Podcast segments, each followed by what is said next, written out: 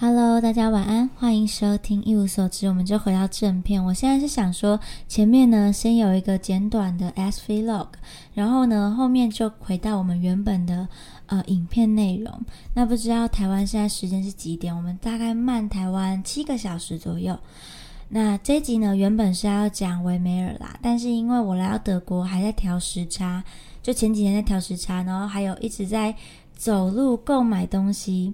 目前呢，家里面已经可以正常的运作，就是从一个空荡荡什么都没有，然后现在有有一些被子啊，然后枕头啊，然后厨房有打扫的啊，清洁用品等等的，我花了很多时间在打扫，还有布置家里。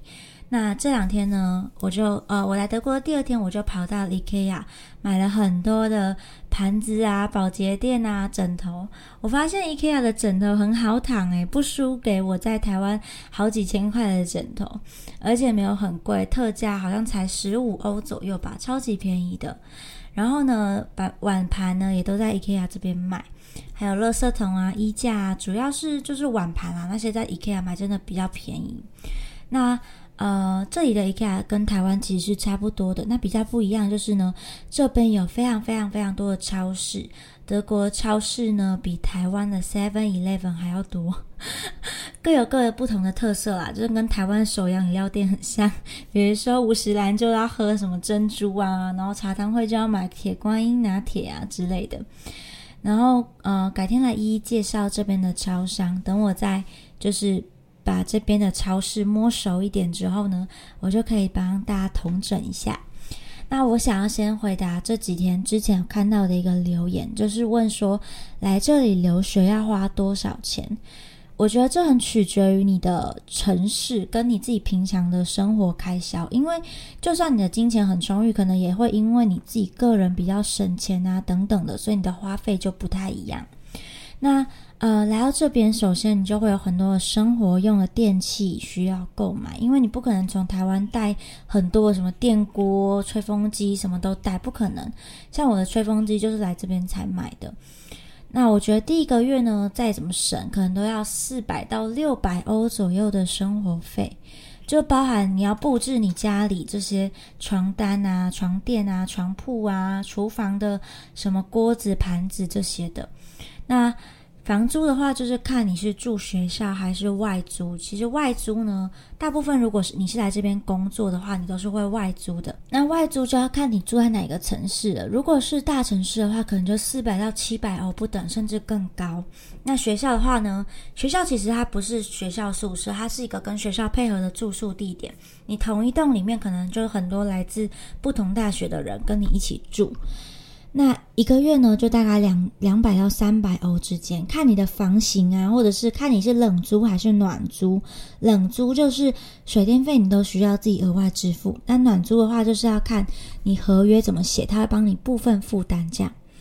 所以你第一个月可能就会花到六百到一千三百欧不等的价格，看你所在的城市。那剩下几个月就是你自己的生活习惯了。就如果你是什么都要用精品哈，化妆品那些也都是要专柜的话，那你差不多再怎么省都要一千到两千欧。因为欧洲这边的其实，呃，如果是买精品的话，来这边真的很划算。不过，嗯，就是。真的比台湾便宜很多啦，但如果你要这样生活的话，你每个月的花费就会很高。那如果省一点的话，你每个月就可以压在大概六百到七百欧。如果你是都是自己煮啊，然后上下学都是什么，只搭电车啊，用学生票啊什么之类的，那这个花费就会很低。我觉得欧洲的生活就是弹性非常大，很适合就是各个阶层的人来到这里居住。每个人都可以找到他自己的生活方式啊！我不知道欧洲是不是都这样，但是德国这边是蛮适合不同的人来这边的。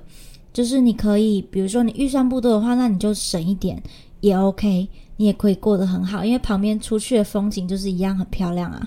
那如果你是呃想要过得好一点的话呢，你来这边呢，其实也会过得非常好，因为所有的台湾看到的那些精品，在这边都是。呃，零关税的这样子让你购买，那这边的超市随随便便买也都是怎么，在台湾可能会看到很贵的一些什么德国原装进口油啊什么的，反正就在这边其实都是你在台湾看到的舶来品，所以你来到这边，你一定在超市一定会觉得很便宜。那这边比较贵的话，用就是交通费。但是交通费的话，如果你是学生来到德国这里，你会先买一个学生的票，就是反正它会有一个一些费，然后你就付了之后呢，你就可以免费的畅游这边的交通工具。当然是那个德国的铁路是除外的。好，那以上就是花费的部分，其他就剩下的行李，行李就很看个人啦。我自己是没有带很多，除了冬天必要的衣物，然后呢还有书本跟棉被，除此之外我都没有带太多的。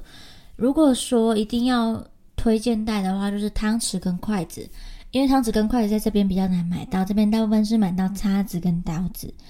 所以就是这样。那还有，如果你很喜欢吃饭的话，也建议你从台湾带一包小包的米，什么慈上米啊、月光米啊，在台湾比较好买，在这边比较难买到同样等级的东西。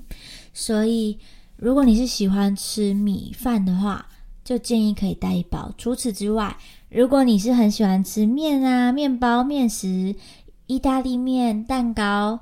那你就不用担心了，因为来这边就是吃到饱、吃到撑这样子。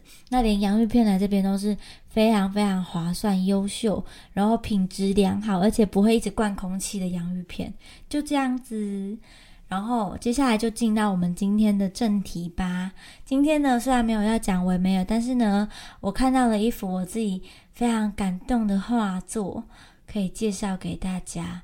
好，那这幅画呢，其实在画 Lancelot 跟 Guinevere 这对苦情的恋人。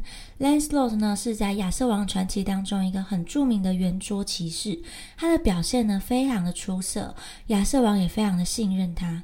但是呢，亚瑟王是成也 Lancelot，败也 Lancelot。这幅画我们可以强烈的感受到，他跟 Guinevere 这对苦情的秘密恋人呢。正在珍惜这份得来不易的独处拥抱的时光。那 Lancelot 呢和 Guinevere 他们其实自幼就认识了，两个人呢就互相喜欢，互有暧昧的情愫。那奈何呢，长大之后，Guinevere 因为种种的原因呢，就嫁给了这个亚瑟王。那两个人就注定无法在一起了。不过 Lancelot 呢也没有就此就远离 Guinevere，他很认真的呢想要成为一名骑士哦。来在 Guinevere 身边保护他，而且呢，这个 Lancelot 也确实就做到了，他成为了圆桌骑士当中一名很重要的骑士。那原本呢，这个王后 Guinevere 其实并没有想要出轨哦，是因为亚瑟王呢自己出轨在先，所以呢，这个 Lancelot 呢就趁机抓到了机会呢，陪伴在了这个 Guinevere 身边。那两个人呢，也就再次的点燃了以前那个暧昧的情愫。不过呢，后来也因为啊，他跟格兰维亚的恋情呢，最终就是纸包不住火，加上呢，有人想要挑拨离间，所以呢，就一直在亚瑟王面前呢煽动说，哦，他们两个有那个两个人的关系是有问题的。所以最终呢，为了证明 Guinevere 这位王后的清白，Lancelot 就和这个煽动者决斗。那在过程当中呢，就不小心把人家的头给劈成两半。虽然呢证明了王后的清白，但却惹怒了其他的骑士。所以有一部分的骑士呢，就悄悄的潜入王后宫中，把正在这个幽会的 Lancelot 和王后抓个正着。所以呢，后来王后就被判处死刑。那原本逃出来的 Lancelot 呢？因为要重新赶回去救王后，所以就和其他的骑士关系生变，因为他就破坏了这个骑士的道德，还有他们之间的情谊了嘛，所以呢就惹得大家很不满。那骑士就不团结了，所以也就动摇了亚瑟王的统治。本来就受到亚瑟王重用的这个 Lancelot 呢，这样一搞，也间接的影响了亚瑟王。那另外一边呢，亚瑟王为了要与 Lancelot 决斗，所以呢就把王权交给了自己的外甥莫德雷德，结果就被莫德雷德背叛了。那亚瑟王朝就面临了一战会毁灭亚瑟王朝的卡姆兰战役。那在这场战争的过程当中呢，亚瑟王有去王后后来所处的这个修道院，因为王后后来就自己到修道院当修女了。那亚瑟王后来有邀请他在战争之后呢，重新做他的王后。那 g u i n e v e r 应该是有答应的，但是呃，毕竟就是他们还是有一些夫妻的情分啊。可是呢，这个约定呢并未兑现哦。亚瑟王呢最后是击败了莫德雷德，但自己也是遭受重伤，王朝就因此而崩解了。那 g 恩菲亚呢也没有跟 Lancelot 在一起，两人就分别做了各自的修士跟修女哦，就各自安好了。那这幅画的画家呢是在美国一位专门画这种科幻作品的画家 Donato Giancola。他所绘制的，他就是专门在画这些科幻小说啊、科幻作品的呃绘画，所以呢，还有很多经典的其他的作品，大家也可以到网络上去观看。那这幅画就到这边，我自己看到了之后就觉得，哇，第一眼就被这幅画给吓到了。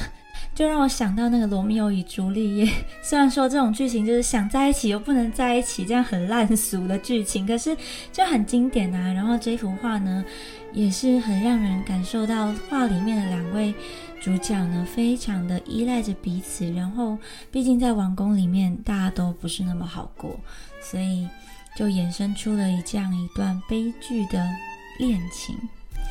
好。那今天呢就到这边结束啦。如果喜欢的话呢，也可以帮我按赞、订阅、分享，然后祝大家有一个美好的一星期哦。晚安。